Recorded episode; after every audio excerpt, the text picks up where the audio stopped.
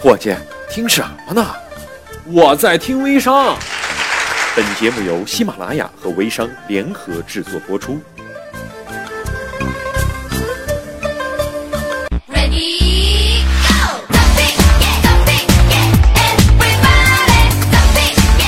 想挣钱就来听微商，听众朋友大家好，我是你们的好朋友蓝轩，上台鞠躬。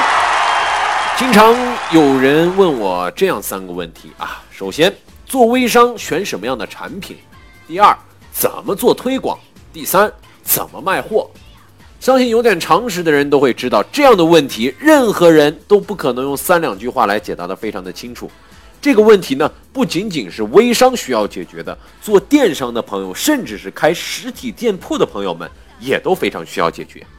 比如说，现在很多人抱怨啊，实体的生意不太好做。我们也知道呢，很多商场以及街边的店铺生意不大好，但是呢，依然有一些经营的比较好的商场，人流量很大，生意很火。有一些店铺的生意呢，还是红火到要排队才能够购买。为什么？为什么？我们今天就来聊一聊为什么。首先呢，可能是跟产品和定位有关；其次呢，就是跟经营有关。尽管很多人说现在经济不是很景气，但是中国十几亿人的衣食住行、吃喝拉撒的需求，任何时候都是不会变的。有很多人会说啊，现在的生意不好做了。可是这句话已经说了好多年了，而且呢，这本身就是一个错误的认知。并不是当你想做生意的时候，生意不好做了，而是生意从来在你身上就没有好做过。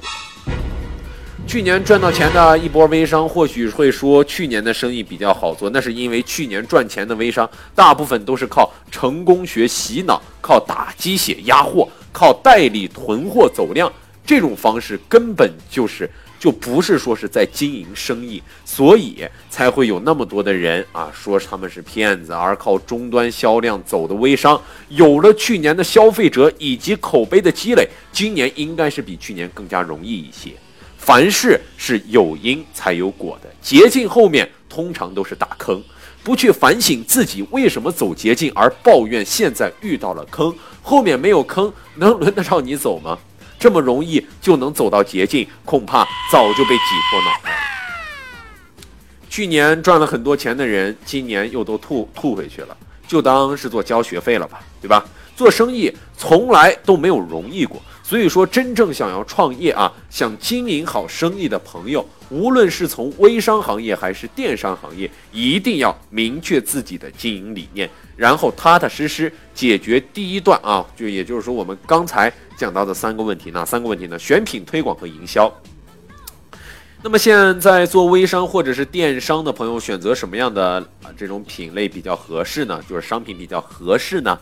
首先啊，服装类虽然说是需求这场市场非常大，但是过度红海十个卖家九个亏。生鲜水果品类虽然新，但是中高端市场实在太小，低端市场水果摊贩就解决了，并且竞争依然是啊、不小啊，各种仓配、销售和售后的问题都是问题。总而言之，红海不好做，蓝海又做不好。想要搭乘互联网的顺风车，做电商、做微商发个财，真的是好难呐！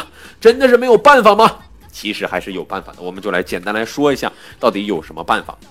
我们自己在买东西的时候，通常呢都会考虑产品的质量、口碑、价位等等等等，然后呢选择性价比比较高的产品。同样，我们选品的时候，也就是我们在选择商品的时候，也要考虑到这些因素。高质量的产品呢，才能够保障销量，才是我们决胜牌。